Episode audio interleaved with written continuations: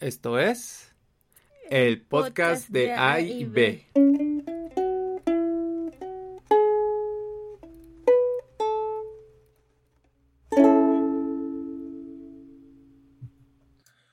Listo. Hola gente, ¿cómo están? Buenas noches. Bienvenidos a otra edición del podcast de A y B. Yo soy A, ella Yo es soy B. Y estamos como cada viernes a las 8 de la noche en Twitch. Por si ustedes nos escuchan en otra plataforma. Recuerden que estamos en Spotify, en En YouTube tenemos videos anteriores. La repetición del stream de hoy. Estamos también en Apple Podcasts. Ajá. Estamos en todo lo que se les... eh, Bueno, Spotify, ajá. Podcast. Podcast. ¿Qué? Podcast Addict, eh, este Pocket Cast y en general cualquier agregador de podcast que se cuelgue de del Apple Podcast. Sí, eso. Eso. Eh, ah, nuestra imagen. Nuestra imagen. Ah, sí. Eh, si quieres la voy poniendo en lo que tú vas diciendo de qué vamos a hablar hoy. Ah, bueno, sí, antes de hablar hoy, los últimos seguidores son A ver, si quieres te los pongo en pantalla para que los puedas decir a gusto. Vanessa Wow Es nuestro nuevo seguidor. Y... y... ¿Quién más? Sí. Eh, ahí está. Kenma nos ha- es nuestro nuevo seguidor. Y. Manic Panic. Bueno, en lo que Eh, coloco la imagen, sí. tú diles de qué vamos a Ah, hablar. sí, antes de empezar, quiero felicitar a Miranda porque hoy es su cumpleaños. ¡Yay! Espero que hayas tenido un excelente día lleno de pastel y que te lo hayas pasado muy bien, a pesar de que, pues, no puedas como salir y hacer cosas.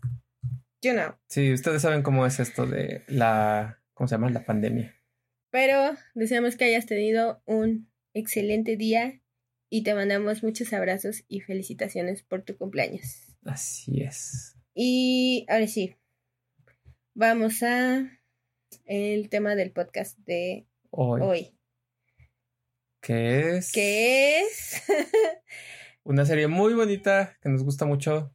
Ya habíamos hablado de Legión en algunos episodios En el- anteriores. En el otro Eh, podcast que se hacía en YouTube. Sí. No le habíamos dedicado un episodio completo porque creemos que somos las únicas dos personas que aman esta serie, Ajá. Eh, pero queremos convencer a, A más personas que- de que la vean. Ahorita está en Netflix, Ajá. entonces no hay pretextos para no ver esta serie. Ajá. Y sí, eso. Sí. Eh, bueno, Legion es una serie viejita. Bueno, no tan viejita. Salió en el 2017. 2017 Sí. y fue el canal Fox. FX. Bueno, Bueno, eh, ustedes saben, eh, FX es una especie de. Este, ¿cómo se llama? perdón, no sé beber agua aparentemente. Ajá. Este. Ustedes saben que los canales de cable luego tienen como ciertas, este. Ciertos, este. subcanales que se encargan como de. Este, sacar contenidos alternativos. eh, y FX es el subcanal de Fox, la que ahora es parte de Disney. Y esta serie salió justo en el en el preámbulo de la compra de, de Fox por parte de Disney. Eh, ustedes saben cómo estuvo eso. Este Disney quiso comprar a Fox, compró a Fox, este tenía que dividir como ciertos eh, canales extra que tiene Fox y al final pues se quedaron tanto con Fox como con FX como con Fox Searchlight que es como la de cine independiente de de Fox y este, justamente en, antes de que se anunciara la, este, la compra, eh, los que están viendo el video están viendo ahorita a acomodarse para el podcast. Eh, justamente este, esta serie salió poco antes de que anunciaran la compra.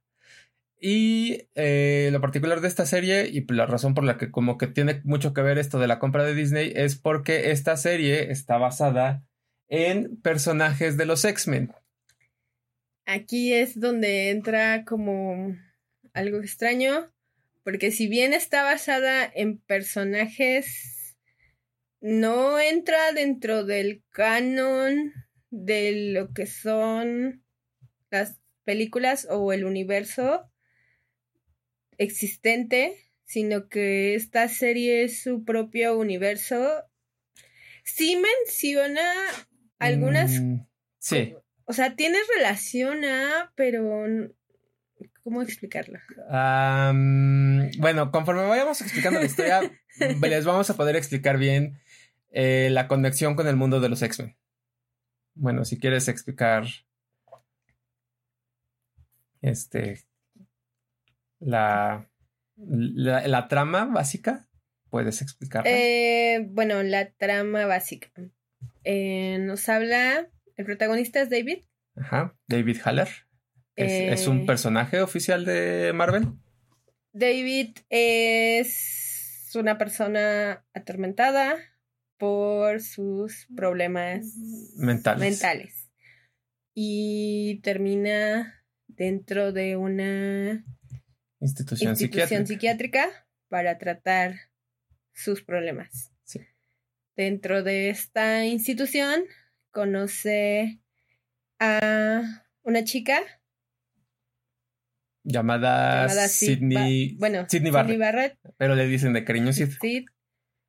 Y digamos que en este loquero hay algunos otros personajes que comparten eh, pues no los mismos problemas mentales, pero están encerrados para evitar que se dañen a sí mismos o dañen a la sociedad.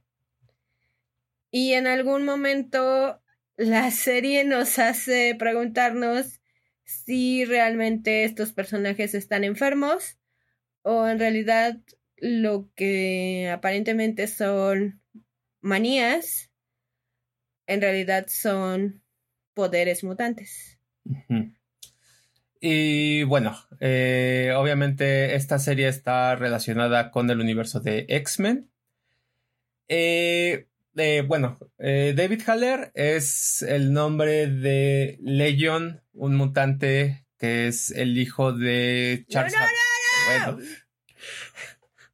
bueno, bueno es eh, hijo de un mutante muy poderoso que todos ustedes conocen. Ajá, de la continuidad principal de los X-Men. Bueno, si ustedes leen X-Men, sí, saben de, saben de quién es hijo, pero vamos a tratar de mantener esto primero sin spoilers ya luego vamos a pasar como a la parte totalmente spoilers. Vamos a tratar de no spoilerear mucho de la serie para que la puedan ver tranquilamente. Ajá, ya después vamos a decir esto tiene spoilers y ya nos vamos a soltar.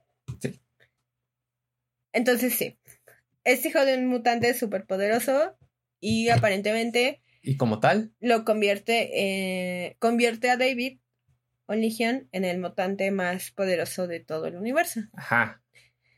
Y obviamente, al ser el mutante más poderoso de todo el universo, eh, hay dos facciones. La que quiere ayudarlo a controlar sus poderes para el bien y los que quieren asesinarlo porque temen que al ser el mutante más poderoso del universo, pues eso destruye el universo. sí, lo de cada día. Sí. Eh, bueno, eh, obviamente dentro de esta serie pues también tenemos como las personas que ayudan y que son como enemigos de David. Eh, el grupo que lo ayuda. No, lo llamaría enemigos.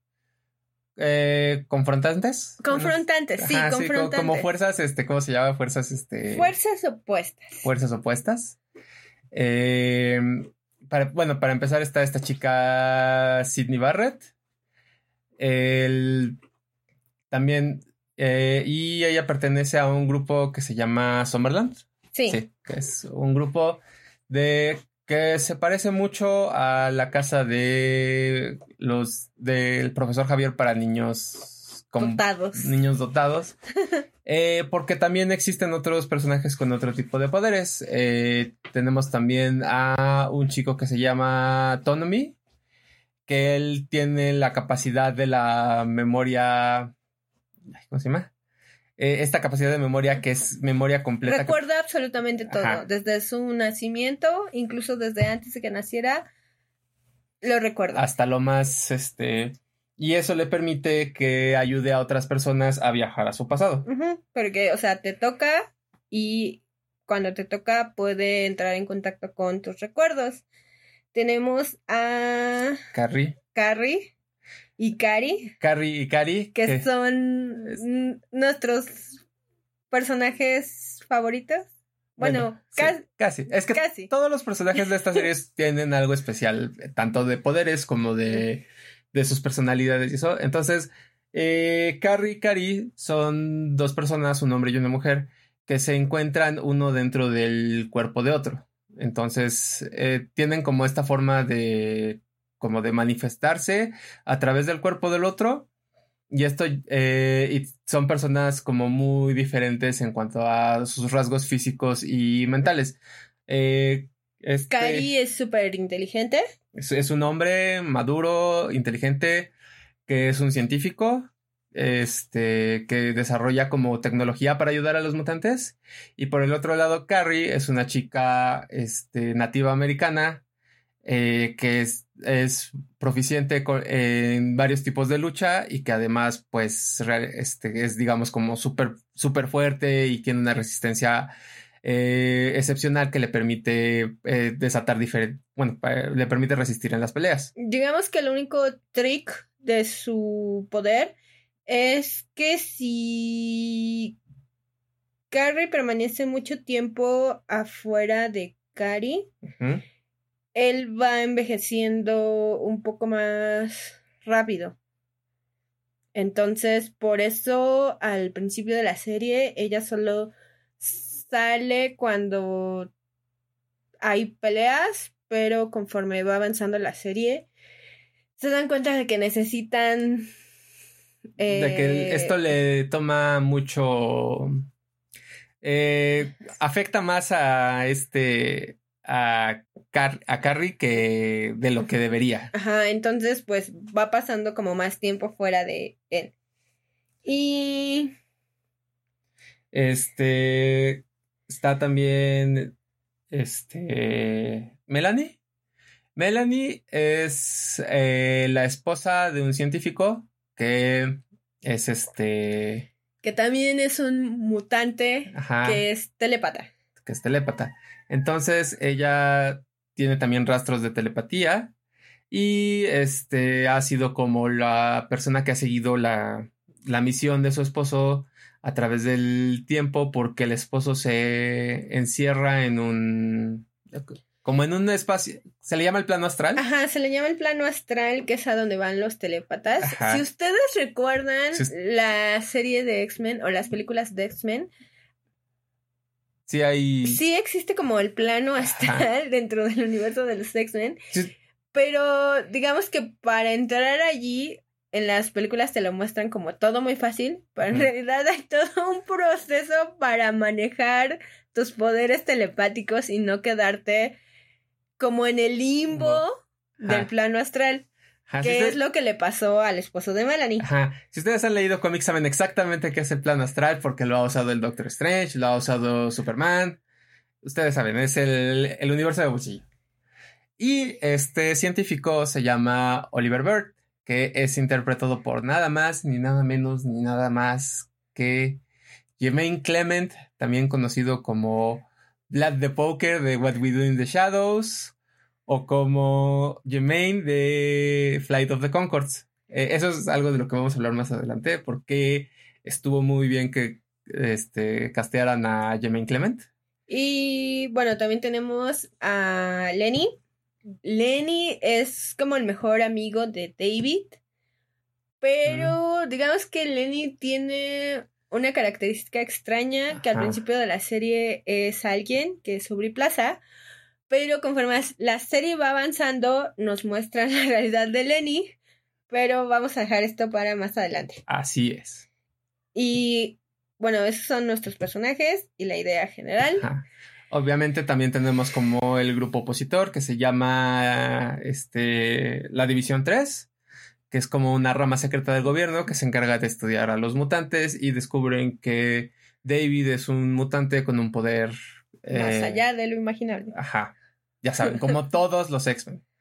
Y bueno, eh, obviamente pues eh, tratándose de una serie de superhéroes y de los X-Men, tú esperas muchas cosas. Esperas que sea como las películas, como los cómics, como la serie animada, como las caricaturas que han salido de estas, de los X-Men, que sea como esta alegoría acerca del racismo, acerca de la división de clases, acerca de las personas que no son aceptadas por ser diferentes en alguna forma, ya sea eh, raza, sexualidad, este, algún tipo de discapacidad, bueno, de capacidad diferente en su cuerpo. Pero lo interesante de esta serie es que lo, mm, lo plantea, pero no en un sentido tan directo como lo hacen los X-Men, sino lo hacen más en un sentido, este, tipo, este, acerca de las cuestiones mentales, de las, de cosas que podrían pasar en tu cabeza. Entonces, Ajá, o sea, ¿qué, ¿qué tanto la enfermedad mental es real? ¿O qué tanto en realidad es algo que has vivido escuchando toda tu vida ajá, hasta que comienzas a creer que realmente está pasando. está pasando? Ajá. Y justamente es parte del viaje de David. David pasa de tener esta, este tipo de esquizofrenia que en los primeros capítulos vemos que ha afectado su vida desde el comienzo, desde que era niño. Ajá, o sea, y no solo afectó su vida, sino la de su familia ¿Mm? y sus relaciones Personales. personales, ya sea sus amigos o sus parejas. Ajá. Eh, también afectó como, o sea, pues su desarrollo. Y afecta también la forma en que se relaciona con los demás personajes. Digamos, al principio él está embobado con esta Sid, entonces busca como los métodos, to- todo para eh, poder acercarse a Sid y justamente vemos que el, el, este, el poder mutante de Sid es intercambiar conciencias con personas o animales que pueda tocar, lo cual le causa como problemas a ella también y obviamente pues es una como esta, el problema más grande de ella es que no puede tener como esta relación física con las personas, un poquito como Rogue de los X-Men originales. Y entonces David trata de hacer como este acercamiento a todo lo que está, a todo lo que sucede. O sea, trata de acercarse a ella, trata de decirle que no tenga este, eh, que no tenga problema, que no, que no tema, que no sea, que no deje de estar como que se quiere acercar a ella y todo eso. Entonces eh, desarrollan como una forma de relación en la cual pues no existe este la, la cuestión física. Y bueno, eh, a lo largo de la serie vamos descubriendo como cosas acerca de David, de Sid, de todos los demás personajes. Y una de las cosas, y también tenemos como un, un villano oficial de la serie. Que Sí, es- conforme la serie va avanzando, nos cuentan que la división en realidad le teme a David, pero no le teme a David en sí, sino que es una serie de sucesos desafortunados. Nada. Em, como ustedes saben o han visto en el mundo de los poderes, los telépatas siempre son como los que tienen más más este. things. Sí, más poderes, más. Pues sí, Son- o sea, son los Son que- los, son los que son más este, temidos porque pueden causar distorsiones que. que este, pueden alterar la realidad, pueden hacer. como- este, como sitcoms. Ajá, este, pueden hacer este.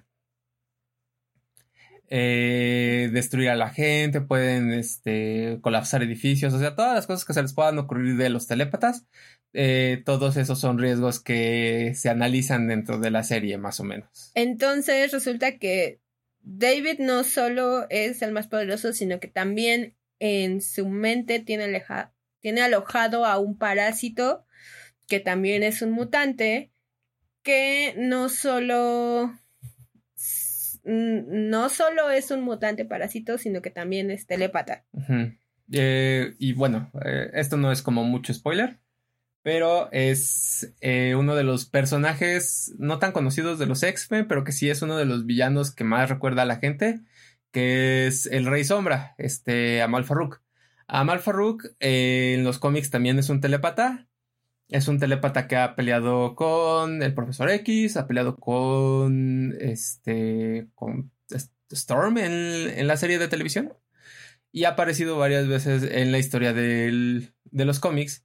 Y también es considerado uno de los mutantes más peligrosos que hay precisamente porque es un parásito mental y una de sus habilidades es que puede ir saltando de cuerpo en cuerpo y preservar su su ese, su esencia, sus recuerdos y seguir viviendo a través de otras personas. Entonces, esto es, digamos que en la serie, esto llama la capacidad que tiene David, le, este, le llama la atención a, a Malfaruk y a Malfaruk decide atacar a David. Y bueno, eh, ¿con qué podemos seguir? Vamos a hablar un poco de lo visual de la serie y vamos a tener apoyos visuales. vamos a tener apoyos visuales. Los actores de esta serie no solo tenían que actuar, sino que en momentos de la serie tuvieron que cantar, tuvieron que bailar. O sea, es, una locura. Es una serie que, que depende mucho de, de la, este, ¿cómo se llama? De este, de lo visual y de tener varios, este, eh, como narrarte a través de la música. Piensen un poquito como si fuera un musical, como si fuera, no sé, eh, Baby Driver o, otro musical que sea así como tipo, este, ¿cómo se llama? No sé. Este, que sea hacer con música, o sea, que no sea, este, que no sea un, este, un musical. Nightmare Before Christmas. Ajá, hagan de cuenta como Nightmare Before Christmas, pero con canciones, este, con canciones que ya están establecidas. Eh, puedes ver, este, como, este, que hay como varias, este, eh, como varias referencias a la música dentro de la, este, dentro de la serie. Entonces, este, por ejemplo, tenemos, este, tenemos ah, una escena que está ambientada con Mother de Pink Floyd. Más adelante les vamos a explicar esa escena porque es una de las escenas más bonitas de toda la serie. Este, entonces, pues, eh, más en la serie la música es casi, casi fundamental. Es el 100%, casi, si tuvieras que dividir la serie, sería eh, un tercio eh, cuestiones de cuestiones de los, de los cómics, 50%, eh, 30, el otro 33% sería la música y el otro 33% sería lo visual. Sí, porque visualmente la serie es increíble. Tiene planos como si tú estuvieras viendo un cómic animado. No sé cómo describirlo. Es, que sí, conserva mucho de la, de la geometría de los cómics que te tienen que dar planos amplios donde solo veas a un personaje o contrapicadas donde vea donde el personaje principal se ve como más grande de lo que es. Entonces, ese tipo de escenas, que de hecho estoy poniendo una aquí que es de una batalla de rap, es ese tipo de escenas te dan te dan una o sea, te llenan, te, te van te van diciendo muchas más cosas de lo que de lo que te puede decir un diálogo o de lo que te puede decir como una escena enfocada nada más en la pura, en el puro aspecto visual. Y la, la serie está llena de eso. Sí, porque la música te va guiando también. Hay momentos en donde no hay diálogo en la serie y todo es música. Y uno pensaría, ah, pero pues es que no me transmite nada. Pero en realidad lo visual y lo sonoro están tan bien manejados que hay momentos en los que no necesitan diálogo. Ajá. Eh, hay una escena en la primera temporada que es este... Se trata de... Te están narrando Mm, dos cosas que están pasando al mismo tiempo. Eh, la primera es que, este, dentro del mundo, dentro del plano astral, eh, un personaje tiene cautivos a unas personas y dentro del mundo real eh, acaba, están en una confrontación. Y, alguien acaba de accionar un arma. Ajá. Entonces, estás viendo lo que está sucediendo dentro de los dos planos, dentro del plano mental y dentro del plano real. Y todo está ambientado con un remix del bolero de Ravel. Entonces es una cosa increíble. O sea, esa escena. Ese, ese, fue el punto máximo de la primera temporada. Y creo que es una de las cosas más increíbles que han hecho en tele en mucho tiempo. Sí. Sí. sí, como ven, estamos muy clavados. Y aparte, digamos, los personajes son como muy entrañables. Eh, tienes a este David Haller es Dan Stevens, que fue la bestia en el remake de La Bella y la Bestia. Tienes a Jemaine Clement, tienes a Aubrey Plaza. Sí, aunque Aubrey Plaza es un personaje que podemos llamarle antagonista. Ajá no puedes odiarla completamente. O sea, es uno de los mejores personajes dentro de la serie. Sí, y de hecho carga mucho peso emocional en la serie. Entonces, pues, sí es como para que, este, comentar. Y bueno, junto con lo de la música, eh, ya les mencionamos que pues los actores tuvieron que aprender a, a bailar y a cantar. Eh, la, la música tiene una carga emocional muy fuerte dentro de la serie. Em, hay una escena que no pude poner porque no la encontré en buena calidad. Eh, es una escena de un asalto eh, a, un, a un cuartel, pero es, este David ya tiene sus poderes de telépata y entonces causa destrozos. Toda la escena está ambientada con The Daily Mail de Radiohead. Y creo que sí se sentaron así como a ver oyeron la canción así, los, los tonos, los cambios de, este, de, este, de suave a fuerte y dijeron, quiero que todas las, este, que todas las escenas fuertes de, de, este, de esta secuencia, todas coincidan con los puntos fuertes de la canción. Entonces te va narrando todo a través de la canción, a través de lo visual, tienes como diferentes ángulos de diferentes cámaras y todo es una narrativa impresionante para una cosa que dura como dos minutos. Sí, o sea, es increíble, la serie es increíble. Este, bueno, eh, las, la serie dura tres temporadas. Eh, las tres temporadas tienen como arcos muy distintivos. Eh, no, no son muchos capítulos, son 8, 19. Son primera temporada 8 episodios, segunda temporada 10 episodios y tercera temporada 9 episodios. El, arco de la primera temporada es para que conozcas a los personajes, para que sepas qué es lo que está en juego. Para que sepas más o menos como la historia de David en relación a los demás personajes. Ajá, qué es lo que pueden hacer, qué este, cuáles son las cosas que están peleando. Y entonces sucede la segunda temporada. La segunda temporada es un poquito más compleja, pero tiene muchas cosas que también son como de carga emocional. Porque este, vemos a David ya estar, este, como en... Ya sabe controlar sus poderes. Está teniendo esta pelea con Amal Farouk, que poco a poco va como desencadenando a muchas otras cosas. Y como ya sabe manejar sus poderes, digamos que los utiliza en beneficio a las, a las relaciones que tiene con los demás personajes. Pero poco a poco va, digamos que todo eso se va desarmando. Y lo interesante es que la tercera temporada te plantea a David como un villano. Y no es un villano tipo, pues, tipo cómics, no es un villano que busque la destrucción de la humanidad, este, que busque como estar, tener poder absoluto sobre las cosas y eso, aunque podría tenerlo, no es el camino que toman.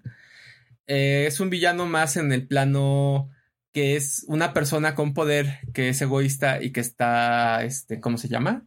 Y que está, y que quiere realizar su plan final para poder, este, para poder alcanzar lo que él quiere sin importarle lo que están haciendo los demás. Y eso se vuelve muy importante a través de la tercera temporada porque en la tercera temporada descubrimos muchas cosas acerca de David y del papá de David. Y sí, bueno, vamos a pasar a los spoilers. Uf, sí. Bueno, uh, les vamos a tener que ir contando la serie casi casi. Entonces, si no han visto la serie, este, pues eh, es buen momento para que pausen. Y, regresen cuando, después de que la hayan visto. O si no tienen problema con los spoilers. Y la quieren ver ya. ver después porque se quedan clavados. O ya la vieron y pues, nos pueden comentar qué es lo que les parece. Este, pues bueno. Uh, ¿Qué podemos empezar por spoilerear? Bueno, David es hijo de Charles. De Charles Javier. Lo, lo curioso es que eso no te lo revelan hasta la tercera temporada. Obviamente, si eres, si, si has leído los cómics, sabes que eh, Leon es hijo de Javier y que Javier tuvo que ver para que este, para que lo, para que este Leon no destruyera el mundo. Aún así, aún así, este, la escena donde te explican la historia del papá de David es una de las escenas más divertidas de esta serie. De hecho, estoy poniendo el video aquí en el este. aquí en la pantalla para que puedan verlo. Ah, hay una. Hay un post de Tumblr que cada vez que veo esta escena me acuerdo mucho de él. Que era una comparativa de estos pizarrones junto con la pelea del Charles contra. Ay, ¿cómo se llama? Grande morado. ¿Thanos? No. No, Thanos, no. Eh, ¿Apocalipsis? Apocalipsis. Ah, sí. Sí. Sí, porque justamente esta película salió, creo que antes. No. La serie salió. Este, después de que salió X-Men Apocalypse, que de hecho es también un poco esa idea de que las grandes batallas de los X-Men cuando son telépatas no se, no son en los planos eh, terrenales, no son en los planos físicos, sino que son en los planos astrales, en la mente, todo eso. Y, creo que es algo que no se ha explorado muy bien en las películas y es esta serie te muestra lo increíble que puede ser una pelea entre telépatas y lo hacen tres veces. Sí. Este. Eh, bueno, esa escena David se desdobla de sí mismo y se empieza como a explicar la historia de dónde vienen sus poderes y descubre que eh, él no él es hijo de un telépata mucho más poderoso y que este telépata peleó con Farouk alguna vez y lo lo aisló pero él escapó y buscó un lugar donde está donde parasitar y el lugar más cercano era David era David entonces eh, una vez que sabemos que Amal está ha estado dentro de David desde que es niño, nos empiezan como a responder muchas preguntas que no habías que no habías cachado. Resulta que David siempre hablaba de un perrito ¿Mm? que se llamaba King. Y sí, este King, mi perrito, bla, bla, bla. Pero cuando hablas con la hermana de David, la hermana de David te dice que él no tenía ningún perro. Entonces, cuando nos revelan que Amal estaba desde bebé con David, resulta que este perro era, la, era, la proyección, ajá, era la proyección de Amal, de Amal Farrouk. Pero antes de ser un perro, se le aparecía a David con la figura del niño más enojado del mundo, que era un libro súper raro que le dieron sus papás a David, Ajá. que hablaba sobre el niño más enojado del mundo, que quería matar a las personas. Un, Ajá. e- Era una madre tipo Little Nightmares ese libro. Ajá, sí, ese libro está muy horrible para dársela a un niño, Ajá. pero después te enteras que es Rey Sombra hablándole desde que él es un bebé. Ajá. Y después Rey Sombra, de ser esta figura y luego el perro, se convierte en Lenny. Len- Bueno, es que es medio raro. O sea, si Lenny no es. es- Lenny Lenny era una persona. eh, eh, se supone que dentro del lore de la serie, Lenny era hombre. Pero cuando tiene un problema con David, David absorbe su. Como Su su, este- su, esencia. su- su mente, David absorbe su mente y este deci- eh, empieza a vivir dentro de la mente de David y eso hace que eh, Amal eh, tome su forma. Y de hecho en la primera temporada descubrimos que este que Lenny es quien está controlando a este está como controlando a David eh, porque lo tiene encerrado dentro de su mente junto con las mentes de las de sus compañeros dentro de este de ¿cómo se llama? Summer, Summerland. Sum- dentro de Summerland. Y Lenny es- y Amal está usando a Lenny para mantenerlos dentro del psiquiátrico donde inicia la serie. De hecho, es- es- estoy poniendo el video ahorita en el en el en la versión de video. Esta es una de las escenas más increíbles que he visto. Es- Digo, obvio, ¿cómo no? Es Aubrey Plaza, eh, como en traje de jazz, así con medias caladas y eso, bailando en todos los escenarios de la serie y mostrándote que ella tiene como el poder de todo, que está como, que los tiene a todos encerrados dentro de la mente de David. Y justamente eh, descubres que Lenny es como un, un personaje que solo busca su satisfacción personal, que descubre que puede obtener lo que quiera a través de David y eh, empiezan a pasar un montón de cosas raras. Y entonces eh, ella tiene todo el poder dentro de la cabeza de David y poco a poco está... Sucede esto de que David tiene que deshacerse del parásito, eh, recibe la ayuda de Oliver Bird, recibe la ayuda de sus amigos y todo esa cadena en la escena que les mostramos hace rato, que es la de este La del bolero. la del bolero de Ravel, que es la escena del, de la bala en cámara lenta y todos dentro del, este, del sanatorio. Digo, si después, si después de ver esto no ven la serie, no, no sé qué está No sabemos. pasando en sus cabezas, amigos. No O sabemos sea, qué, qué más mostrarles. Bueno, sí, les podemos mostrar muchas más cosas. La, la segunda temporada es un poquito más introspectiva.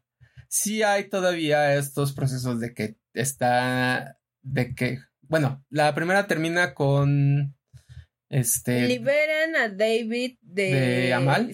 Ajá, de Rey Sombra, pero en el proceso como que también le sacan a Lenny y en un Termina- rebote termina apareciendo en, termina apareciendo en Oliver. Ajá. Entonces, eh, Amal está usando los poderes de Oliver para llegar otra vez a David, porque sabe que David tiene un poder mucho más grande que le va a ayudar a, a tomar control del mundo. Al principio, Amal sí es un poquito villano de cómics. Entonces, pues no sabe, este, pues sí quiere dominar a David y quiere dominar el mundo. Este, Pero conforme va avanzando la temporada, también es como está muy llena como de estos juegos mentales.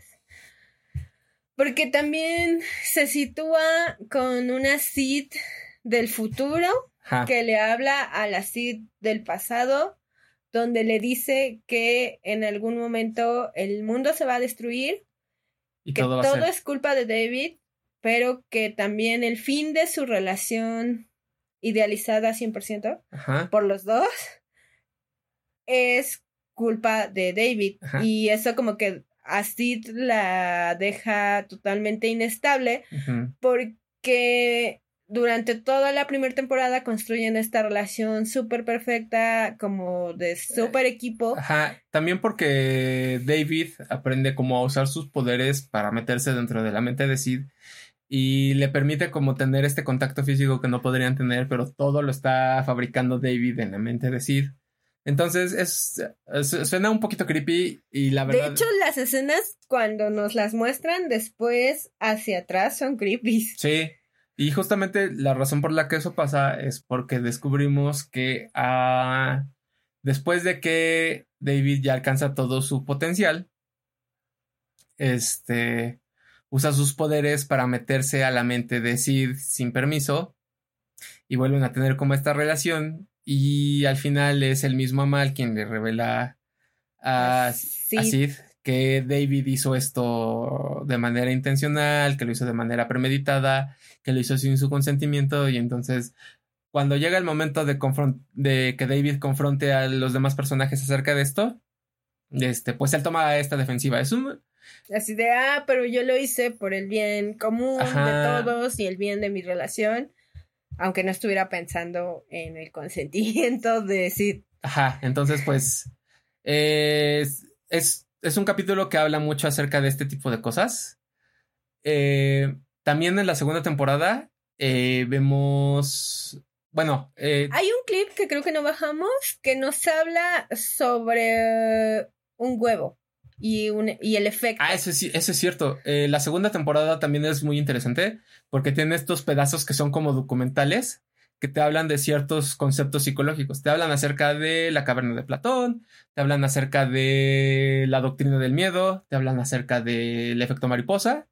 Este, y todo esto es para explicarte lo que está sucediendo con la mente de David. David está pasando de no tener control a tener control a abusar de su control.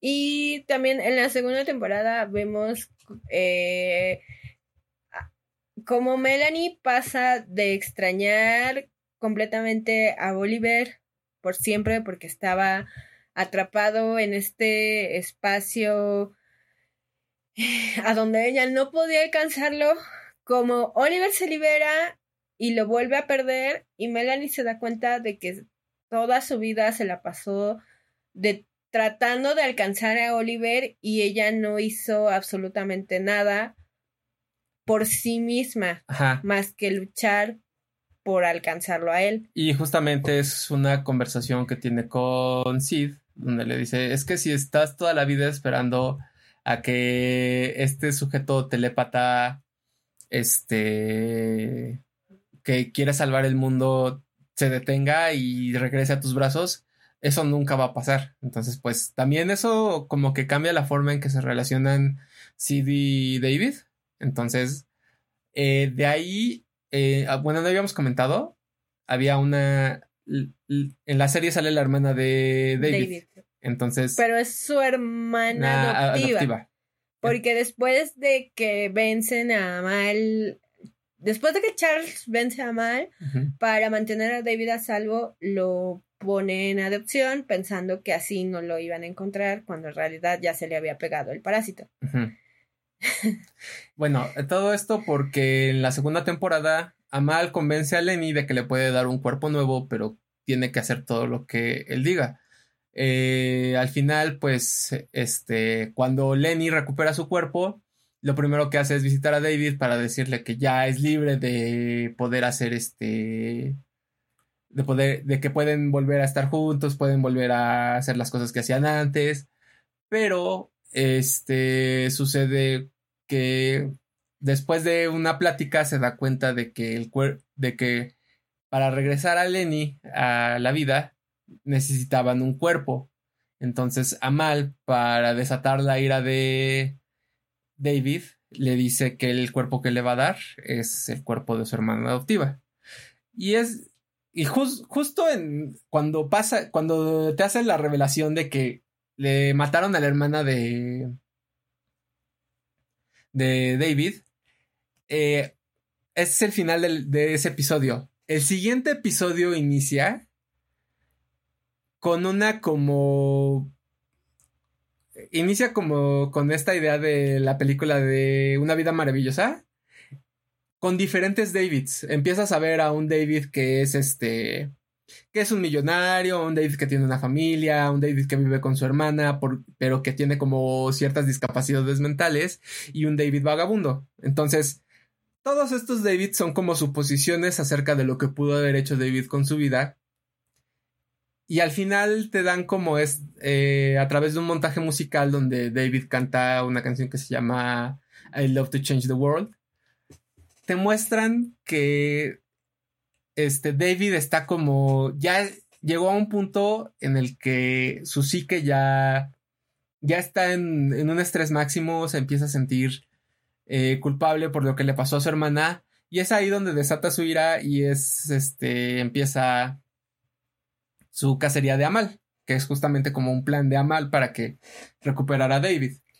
Y este punto de la serie es como muy triste, te saca mucho de onda, porque la hermana de David era la única persona que a pesar de todo el caos que generaba David a su alrededor, seguía tratando de apoyarlo y decirle que todo iba a estar absolutamente bien en algún momento y se ve envuelta dentro de toda esta batalla por los poderes de David. Y la escena en la que Lenny obtiene su cuerpo también es Visualmente es fuerte. Mm, de toda la serie te, te, da muchos trancazos visuales. Puedes ver desde una tortura, este, como el cuerpo de una persona se queda incrustado en una pared. Sí. este, ¿qué más? Eh, cuando igual, cuando entra la división y los hace animales, pero también los mete ah, en el piso y los deshace. Esta escena que les comentaba acerca del, este, del telepata entrando al, a la base secreta es David poseído por el Rey Sombra. Este. Pero. ¿Tú, lo ves en las. Tú lo ves caminando en cámaras de seguridad. Pero en las cámaras de seguridad ves al Rey Sombra. Ves al Rey Sombra y él, y él ni no hace esfuerzo, o sea, no hace... Primero sí hace estos efectos Ademanes de, la mano. Ajá, ademanes de telepata, así de levantarlos, de bajarlos. Pero llega un momento en que lo hace lo, lo, hace nada más así con un, con un chasquido de dedos, con, con una mirada. Ajá, con, con un movimiento de dedo es una de las escenas más aterradoras de la serie. Y la escena donde Lenny obtiene su cuerpo, no, o sea, más allá de lo hermosa que es Aubrey Plaza, es como ver nacer a una persona de nuestro tamaño. Ajá. Sí. Y es grotesco. Es muy grotesco. De hecho, la segunda temporada es muy. es una de las mejores cosas que tiene es que tienes a Jermaine Clement por un lado y tienes a Aubrey Plaza por el otro, pero eh, eh, vive en una situación rara porque no sabes que sabes que Oliver es el es el rehén de, de Amal, pero llega a haber ciertos momentos en los que parece que es al revés, que Amal está siendo eh, controlado por Oliver. Ajá, controlado por Oliver y hay una, la escena de la piscina donde ellos hablan y, se dicen que están atrapados.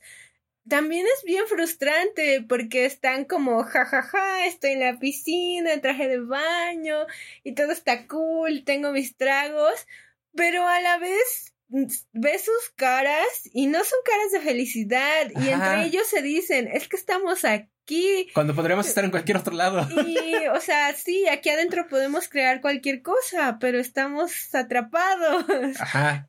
Eh, es, esa escena también es... Bueno, la segunda temporada termina con esto que les contábamos.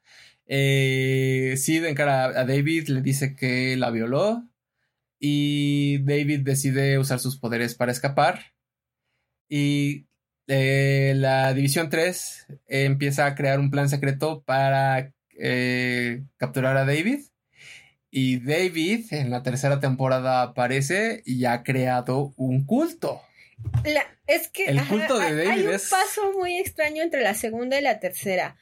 Porque la segunda, o sea, nos va contando como esta cronología también es en la segunda donde, no, eso es en la tercera, donde Amal tiene, Amal cuenta toda su historia, es la tercera. Sí. Pero cuando David crea su culto, te deja como todo este cacho de saber qué pasó. Hola, Bere. Hola, Bere. Hola. Esperamos que hayas tenido un gran cumpleaños. Así es. Te mandamos muchos abrazos. Este, bueno, estamos, estamos, estamos hablando, este, sí, ¿conoces la historia de Amal? Este, y porque aparte la tercera temporada empieza con este personaje y no te introduce a los demás hasta el segundo capítulo. Ajá. Y entonces uno se queda pensando, ¿qué pasó? El, la tercera temporada eh, es ya cuando te cumplen la profecía de que David va a, a destruir el mundo. La temporada inicia con una chica asiática escuchando un libro acerca de cómo detener, cómo regresar en el tiempo. Ajá, los saltos en el tiempo. Los saltos en el tiempo. Y que son como las reglas de los viajeros en el tiempo. Ajá. Entonces, el, justo eh, eh, David está buscando a esta chica y la trae con un, este, como con un flyer en la calle que dice que si sabes viajar en el tiempo, busques a la embarazada virgen. Entonces, este, la chica sigue al culto. Y esto que les habíamos platicado acerca de la, de la música en la serie. Pasa mucho en la tercera temporada. Pasa mucho en la tercera temporada porque hay muchos números musicales. Y el primer número musical de esta temporada es esta chica entrando como a una tintorería y empiezan a cantar este Something for Your Mind de Superorganism. Y empiezas a ver como todo el mundo, eh, cómo percibe esta chica el mundo y todo eso, y al final llega al culto de David. Y el culto de David es muy raro. Y creo que no lo, menciona, no lo hemos mencionado hasta ahorita. Todos están muy clavados con una droga de color azul. Esta droga de color azul en realidad hace, empieza desde la primera temporada porque... Es algo que consumen David y Lenny. Ajá es algo que consumían regularmente y que los metía como en problemas eh, siempre. Y David retoma esta droga para volverla como, un, como suya. Ajá. Y crear su culto alrededor de esta droga. Ajá, también en lo del culto hay como muchas referencias a Alicia en el País de las Maravillas. Sí. Porque incluso llegas a ver como un gusano gigante que es de donde sacan la droga. está muy raro. Está muy raro. Y Lenny es como el, el sombrerero en el culto. Y aquí hay como una ruptura también en la relación de Lenny con David. Porque. Lenny se vuelve como su. Su achichintle, su, su segundo al mando, que es quien se encarga de. Este. de, de traer a la gente al culto. Pero hay como un distanciamiento como David está ya muy metido en su onda de querer obtener, em, querer enmendar todo lo que hizo, porque en realidad el, en su cosa de supervillano no es como voy a destruirlos a todos, sino más bien querer recuperar todo lo que perdió. Ajá y en el proceso recuperarse a sí mismo. Y recuperar a Sid. O sea, su, su, plan es, si yo regreso en el tiempo y detengo a Mal, o este, puedo, puedo enmendar mi vida, ya no seré un maldito hijo de perra y puedo regresar con Sid. Ajá, entonces él está como muy en su cosa y se aleja de esta relación con Lenny. Y Lenny como que empieza... Se, pues se siente, este, se siente usada, se siente ignorada y empieza como a tener esta percepción de que este de que ya no le importa a David. Ajá, de que en realidad pues, o sea, ni eran tan amigos como ellos pensaban que eran y que en realidad sus objetivos eran como súper diferentes porque Lenny sigue siendo este personaje que solamente quiere divertirse, pero eh, hay como una mini evolución porque Lenny adopta a esta virgen embarazada. Ajá. Y hay una escena como muy... Bueno, eh, vamos a... Vamos con Amal Farouk y antes de esta. Al final de la segunda temporada, eh, División 3 encuentra a Amal. Eh, les dice, no, les dice, pues bueno, la acaban de regar, acaban de soltar al, este, al mutante más poderoso del mundo y está emputadísimo y va a destruir el mundo. Pero no se preocupen, yo, yo les voy a ayudar de gratis. Yo les voy a ayudar porque se llama y en realidad soy muy cool. Y sí, la verdad es que el personaje de, Amal, es un personaje increíble, carismático como no tienen idea. Ajá, la, en la segunda temporada se la pasa metiéndose a la cabeza de David y haciéndole ver cosas y comunicándose con él. Eh, obviamente, eh, Amal primero le, le dice a, a David, bueno, podemos hacer esto de la manera este, tradicional. Podemos, este, podemos pelear, podemos tener como confrontamientos en el espacio de la mente, pero yo prefiero hablar contigo y que tú tengas esta, ¿cómo se llama? Que tú tengas este... Que tú te des cuenta, porque, o sea, Amal en realidad sabe por dónde llegarle porque ha estado con él pues toda su vida. Y David no se da cuenta de que tal vez en realidad Amal no quiere que siga por este camino. Ajá. entonces, eh, Amal es. Eh, consideremos esto. Amal es un personaje este, de origen árabe. Entonces, tiene muchas cosas que lo hacen como eh, extraño, exótico, eh, por ejemplo, el personaje se la pasa hablando entre francés, turco, japonés y, e inglés. Entonces, y además cuando habla con David, siempre está como ofreciéndole cosas, le está ofreciendo agua, que estén en un palacio, ese tipo de cosas. Y en la tercera temporada conocemos la historia de Amal. Amal era un... Ajá, nos presentan a Amal como este villano barbárico, pero hay un capítulo donde Charles se queda pensando si en realidad Amal era el villano o es que estas costumbres eran ajenas al resto de... a la vista de Charles americana. Ajá. También porque Amal durante mucho tiempo estuvo en búsqueda de otra persona que tuviera los mismos poderes que él y en cuanto descubre que Charles existe, se comunica con él, porque también Charles está en esta búsqueda de quiero saber más acerca de los mutantes y una de las primeras personas que contacta es Amal.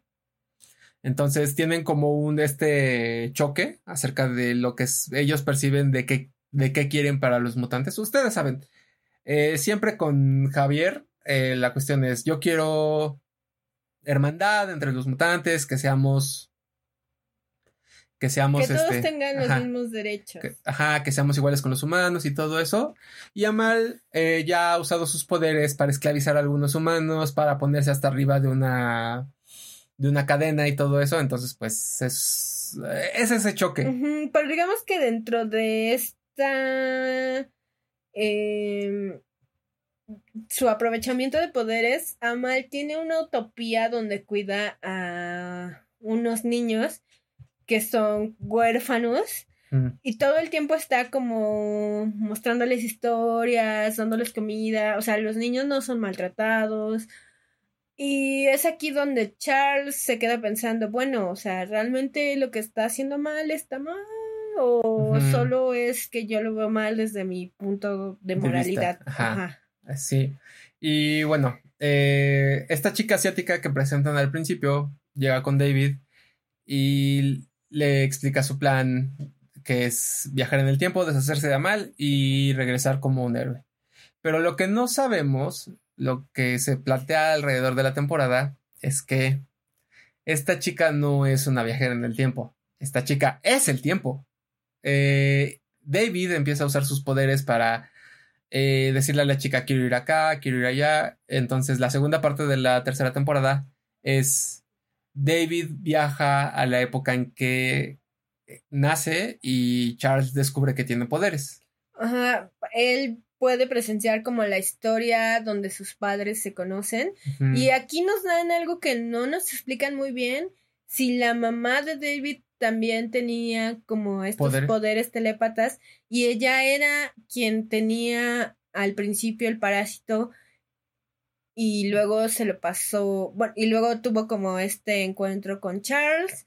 Es algo que no nos dejan en claro, pero eh, está como esta posibilidad. de que sus, o sea, De sí. que ella también Ajá. era mutante. Sí, e inclusive este vemos cómo ella puede oír a Charles. Sabemos que Charles puede transmitir sus pensamientos a otras personas, pero no sabemos si ella también los puede percibir porque también tiene los poderes. A veces te da a entender que eso es lo que pasa.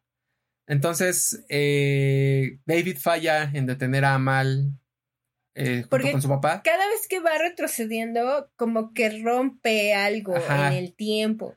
Y empiezan a aparecer unas fallas. Y unos monstruos que se llaman los... ¿Cómo los conejos? No me acuerdo cómo se llaman. Sí, se llaman los conejos del tiempo. Pero el chiste es que estas fallas, si se empiezan a multiplicar, es allí donde el mundo puede desaparecer por este por esta rotura que hace en la línea del tiempo. Ajá. Entonces, eh, pues eh, falla. e incluso estas como criaturas del tiempo están empezando a acabar con sus amigos. Y lo que sucede es que Oliver y Melanie deciden tomar la, tomar la conciencia de, de Sid y la, man, y la mandan, la encierran como en, esta, en este plano astral.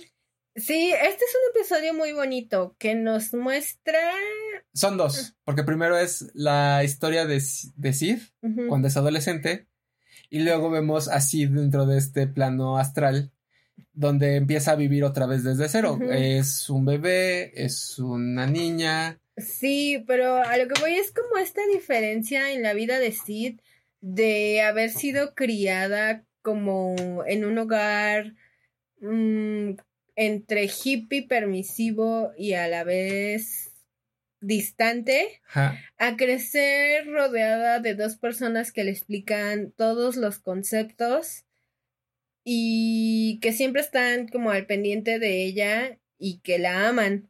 Es, es un episodio muy bonito.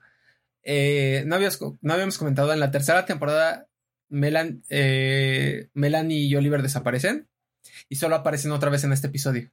Entonces se encargan como de criar otra vez a, a Sid eh, y a la vez tiene, le crean como una hermana mayor que la están resguardando de un sujeto que se hace llamar el lobo feroz, que es como todo esta, toda esta maldad del universo. Es, lo, lo hacen a tipo de fábula. Es un este.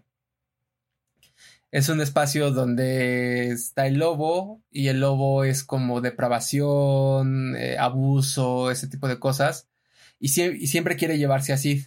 Y entonces cuando aparece la otra chica, se lleva a la otra chica y descubren que está en un burdel con el lobo. Y este, de ahí pasan varias cosas. De ahí pasa este. Creo que la mejor escena de ese episodio es el. la. como.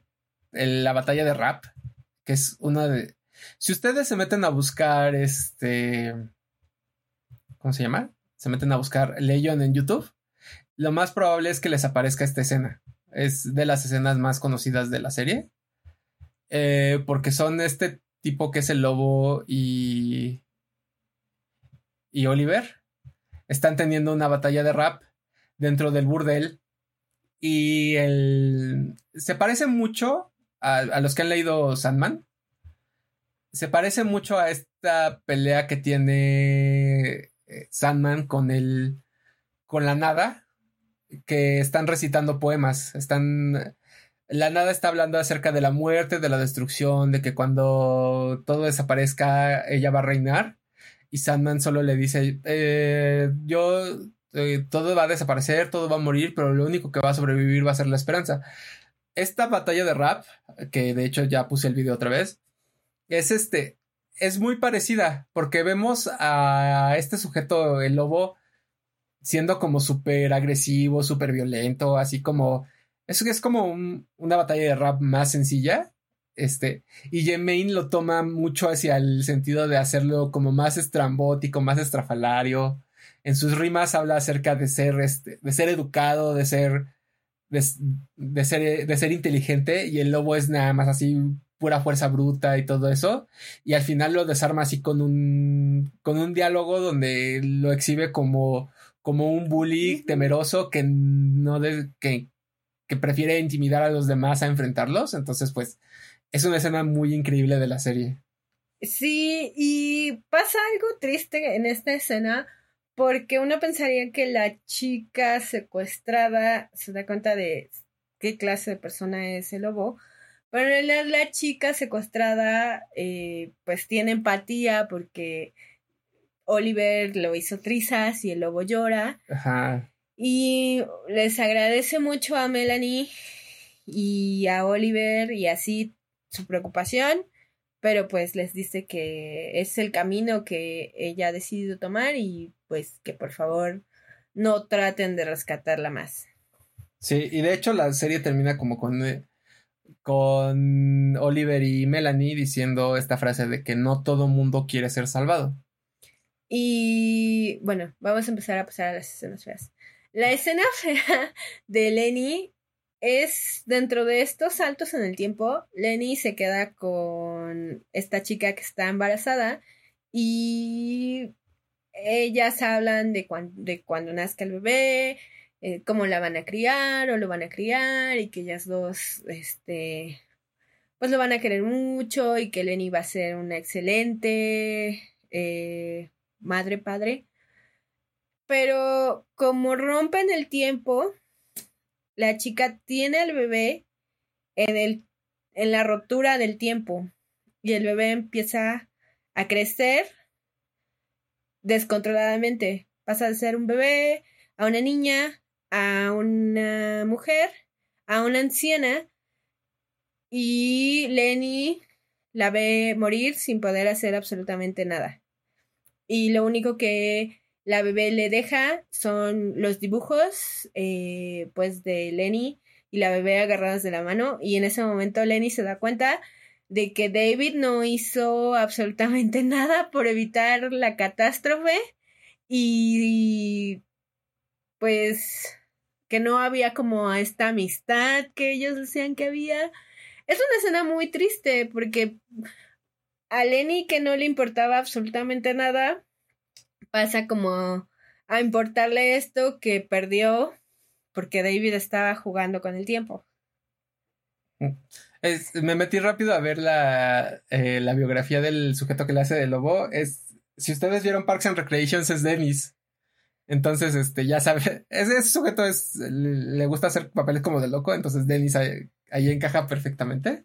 Y también sale en Brooklyn Nine-Nine. Este, por lo general salen como actores más o menos famosos de tele dentro de la serie. Otra escena que quería contar, que también es súper desgarradora, y más si ustedes son fans de Pink Floyd. Este, en el. Este, cuando David viaja a ver a su, a su papá, este, y no pueden vencer a Mal, él tiene como este, este, ¿cómo, cómo dirías? Tiene como este breakdown, tiene, se rompe. Eh, y una de las, y la, el casi, el casi final del capítulo es que él está como encerrado dentro de su mente, peleando. Este, y empieza, está encerrado por, por Amal. Entonces empieza como a este, tener este breakdown y empieza a cantar Mother de Pink Floyd y empieza, pero la escena se vuelve, digamos, se vuelve doblemente cruda porque todo lo que, todo lo que habla la, la canción le está pasando a David dentro de su mente empiezas a ver cómo lo empiezan a golpear, empiezas a ver cómo se siente solo, lo empiezas a ver cómo, se, cómo está como amarrado, como sujeto y no se puede mover.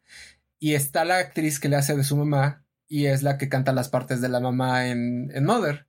Entonces, esta escena, igual que la, que la otra de I Love to Change the World, a, a mí como que me dejaron como muy, muy impactado porque no solo te están contando la historia a través de lo visual, te están contando la historia a través de una canción que ya existe y le están metiendo un significado muy, muy diferente porque, bueno, sí, dentro de la historia de The Wall, pues sí, Mother es acerca de lo, de lo cruel y de lo y, y, de lo estranguladora que era la madre de, de Pink.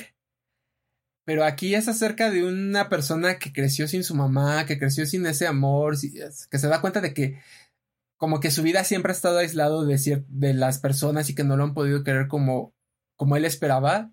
Y entonces eso lo vuelve así súper, súper pesado, súper, súper personal. Y entonces sí se siente así una, una canción como triste de llanto, pero es un llanto totalmente distinto a como lo recuerdas en la canción original de Pink Floyd. Y bueno, eh, no queremos como adelantarles mucho del final. Ah, yo sí les iba a decir el final. Bueno, si tú quieres decirles el final, diles el final. Eh, David logra regresar en el tiempo, no de la manera en la que debería haber regresado. Eh, y tiene como una última conversación con Sid, donde Sid le dice, aunque tú, bueno, le da a entender que aunque él regrese el tiempo, eh, lo que ellos dos tenían está roto.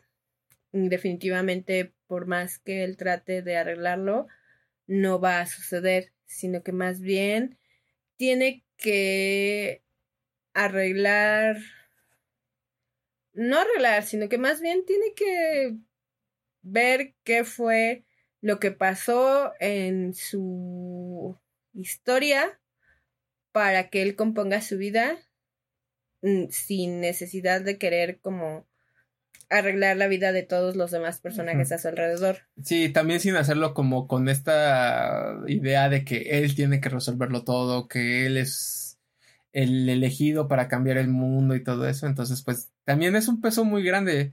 Y de hecho, eh, la serie, el penúltimo capítulo termina con esto directamente, con eh, todos muertos eh, y empiezan a cantar esta canción de Elvis Costello de What's So Funny About Peace, Love and Understanding.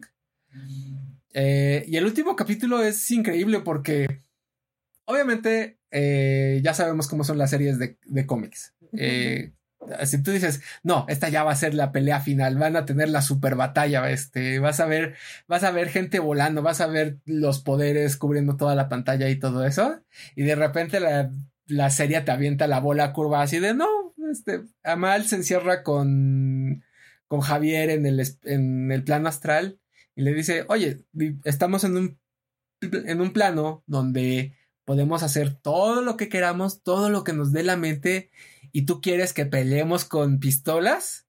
Y entonces a mal nada más aparece una mesita de bar, dos sillas y dos cervezas. Y se sientan a platicar acerca de David. porque en realidad Amal, eh, pues no es este villano que la serie nos hace creer al principio, sino que más bien tenía como esta misma soledad que tiene el David del futuro y pues al tener como, eh, digamos que al ser el padre adoptivo de David, eh, pues también le agarra cariño y por eso quiere tener como esta conversación con Charles acerca de él. Y... Y pues eh, la manera en que resuelven que pueden deshacer todo este desastre que hizo David es regresando el tiempo a cuando nació David. Pero eh, Charles y Amal hacen un trato. Charles promete no abandonar a David y Amal promete eh, como... No jugar con su cabeza. Ajá, promete, promete dejarlo en paz y decir, y ya este, reinician el tiempo y la escena final son Sid y David enfrente de la cuna de David, diciéndole, este, que, diciéndole, pues es que espero que, ¿cómo, sé que voy a volver, que no voy a volver a ser el mismo que fui, sino que voy a ser una persona diferente? Y le dice que la única manera de saberlo es haciéndolo. Entonces desaparecen y nos quedamos con David otra vez al inicio de su vida. Y es, es muy bonito porque, o sea, la serie trató de como evadir todas estas, este, cosas que son comunes de los de las este ¿cómo se llama? de las series de superhéroes y todo eso. Más allá de una batalla por el fin del mundo, en realidad era una batalla personal de este crecimiento que tal vez tenemos de seguir como Mm, puedes seguir dos caminos, o seguir enojado forever y siendo como la persona más mala onda del mundo, o, dejas ir y... Y ya. Y ya. Ajá, y vives tu vida. Y es... Eh, y también otra cosa que me gusta mucho acerca de Legion es que no es acerca de... O sea, sí es acerca de un héroe, pero no es acerca de el héroe lo resuelve todo. Si ven durante casi toda la serie, se trató de que David tenía este problema para aceptar sus problemas. Eh, luego, cuando ya llegó la demás gente, tenía este problema como para aceptar lo que le decían acerca de él. Y al final, él termina destruyendo todo lo que aprecia y tiene que volver a hacer este. Tiene que volver a rehacer su vida. Y no. Él no es, digamos. No no lo ven como una derrota, no lo ven como el fin del mundo, no hubo una gran batalla final la cual lo liberara de sus problemas eh, y de sus culpas, simplemente pues tuvo que aceptar que hizo algo mal y que tiene que aprender a controlarse a sí mismo y ser una mejor persona. Y entonces pues, o sea, aunque sí se suena un poco exagerado que tuvo que volver a iniciar su vida desde cero, pues también es una serie de ciencia ficción y entonces pues es, es, parte del encanto de la serie. Y pues eso. eso es todo. Eh, bueno, ya les habíamos comentado de la serie, de que tiene mucha música, eh, tanto cantada por los personajes como serie, como música de otros artistas. Entonces, si entran a Spotify van a encontrar un montón de listas de las, este, de las canciones usadas porque tener, obviamente, como tenemos un personaje llamado Sid Barrett, Pink Floyd es una presencia constante en la serie.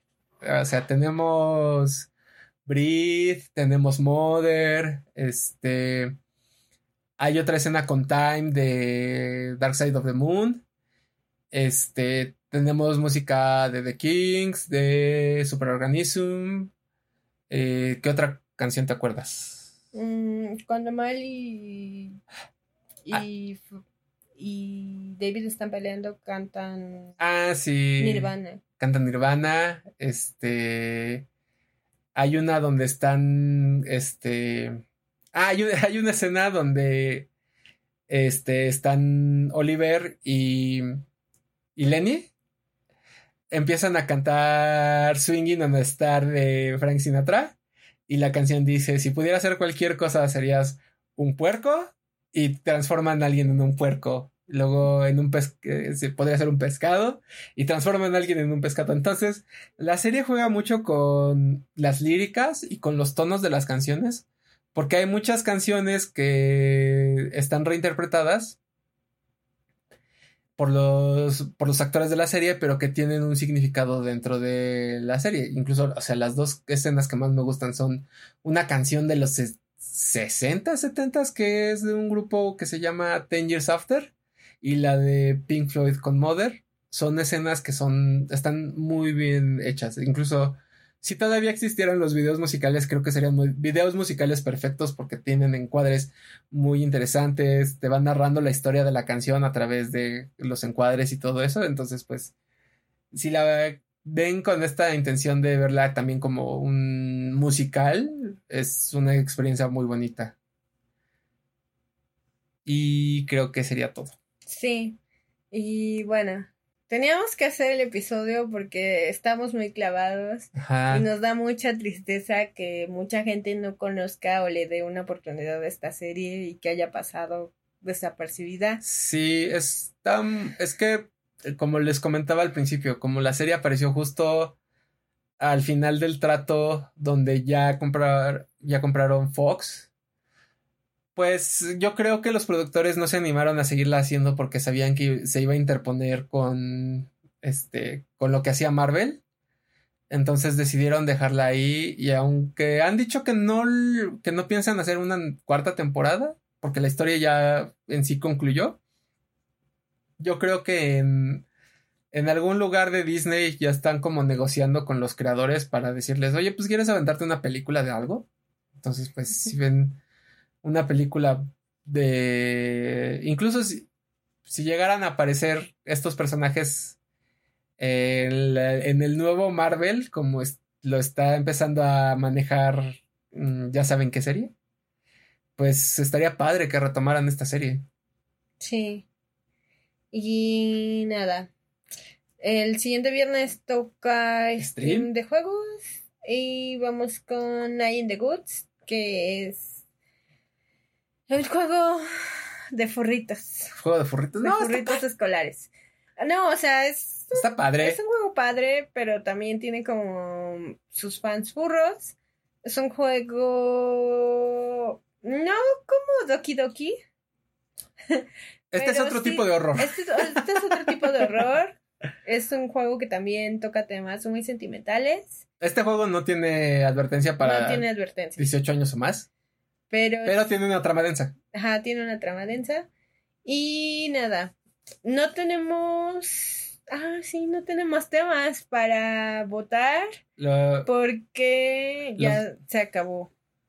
los vamos a pensar y les vamos a dar votación. De hecho, ya tenemos este para votaciones aquí en Twitch, entonces van a poder entrar al stream y van a poder votar por el siguiente tema.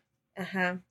Que ahorita no sabemos bien qué, cuál va a ser el siguiente tema del podcast. Ajá, O si ustedes tienen sugerencias para el siguiente podcast, pues también se aceptan. Recuerden que nos pueden dejar sus comentarios en, eh, en, nuestras, en nuestras cuentas de Twitter, que son Yo Soy B y Asaji05, que las pueden ver aquí abajito en el video. También en los comentarios de YouTube cuando vuelva a subir esto a justamente esa plataforma. Y nos pueden encontrar en casi cualquier agregador de podcast que conozcan, como este Spotify, Google Podcast, Apple Podcast, Podcast Addict, eh, Pocket Cast y cualquier agregador que pueda eh, este, tomar datos de Apple Podcast, que es lo más común. Y bueno, también tenemos un Ko-Fi. Que puede ser tomado para el podcast. Si ustedes. Aunque está el nombre de B, yo también como de ahí. si ustedes. y también Russell. si ustedes quisieran donar algo, propinas, whatever, eh, pues ahí está el Ko-Fi. Digo, tampoco es una obligación. Eh, para nosotros es más que suficiente que se metan, nos vean, chateen con nosotros, porque si no, si no llegamos a nadie, pues nada más somos dos personas hablando a la nada. Sí, recomiéndenle este podcast a sus amigos. Sí, también estamos a 22 seguidores. nos faltan un poquito más de la mitad para llegar a los 50 y poder ser partners en Twitch. Eh, y pues la verdad sí nos gustaría ser afiliados. Entonces. Más, más que por los beneficios monetarios, yo creo que por construir una comunidad y también por poder hacer más cosas juntos. O sea, sabemos que ahorita vamos empezando, pero poco a poco queremos ir metiendo más cosas. Y sí, pues le, o sea, pareciera que no, pero le echamos ganas, o sea, hacemos la, yo hago las ilustraciones de cada viernes, estoy haciendo, estoy trabajando en los emotes cuando, para cuando ya se puedan liberar. Entonces, pues sí, o sea, le estamos dando cariño a esto, no queremos que solo seamos nosotros dos hablando al aire. Mm, sí, bueno, sabemos que nunca somos nosotros dos hablando al aire, pero pues también, este, recomiéndennos, les sugieran los temas. Sabemos que mucha gente quiere que tratemos muchos temas, igual mándenos sus mensajes y los vamos a tomar en consideración. Y pues eso. Eh, sí. Y eso es todo. Nos vemos. Nos vemos el siguiente viernes. Adiós, gente. Bye, bye.